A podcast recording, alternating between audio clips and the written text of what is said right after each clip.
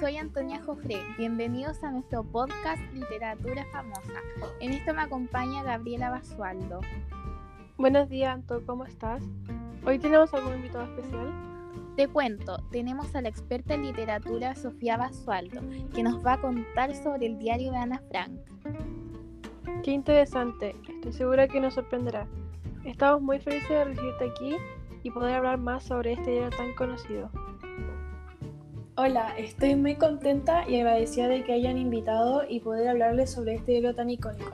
Y sobre todo, que habla sobre una época que marcó la historia del mundo. Sofía, cuéntanos un poco sobre la época en que sucedió esto. Bueno, este libro está ambientado en los años 1942 y 1944 en un lugar llamado Reino de los Países Bajos, bueno, en esta época eh, fue muy dura y difícil, ya que donde sucedió estaba pasando por la invasión de los alemanes.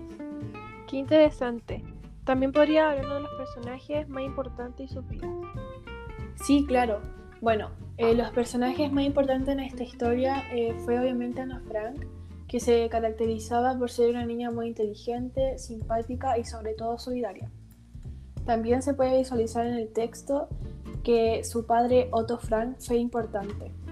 Él era de carácter amable y noble. Él fue el único de la familia que sobrevivió y gracias a él que publicó este diario pudimos conocer eh, a Ana Frank y a su familia y cómo era esa época. Eh, también eh, uno de los personajes importantes fue su madre Edith Frank, al igual que su hermana Margot, que ambas eran tranquilas y serias.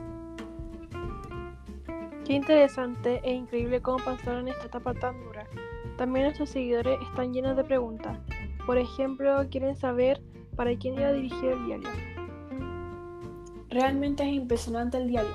Bueno, iba dirigido para Kitty, una de las protagonistas de Hop del Heu, que era una serie de libros infantiles escritos por la autora holandesa Setske de Haan. Nunca pensé que iba dirigido a ella, qué interesante.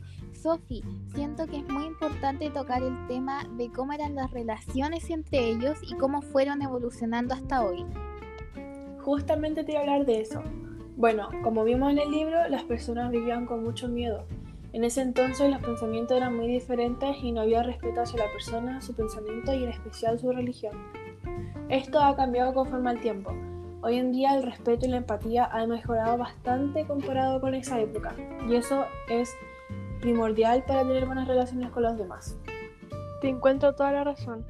Realmente hemos mejorado como personas con respecto a este tema. Sophie, me parece una respuesta genial, la verdad, porque siento que este es un tema que no tenemos que dejar de lado y sobre todo saber respetar a las otras personas sin importar su manera de pensar o su religión.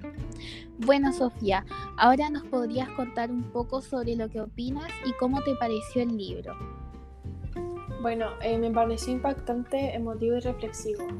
Eh, me gustó cómo Ana no se limitó a escribir cómo vivió esto, sino también sus sueños y pensamientos y así la pudimos conocer más. Eh, además el libro es muy bueno y lo recomiendo mucho. Con la información que nos diste me dio mucha ganas de leer el libro. Disfrutamos mucho en tenerte aquí. Esperemos que te haya sentido bien. Hasta acá llegamos. Esperamos que les haya gustado mucho este capítulo y no olviden dejar en los comentarios al siguiente invitado.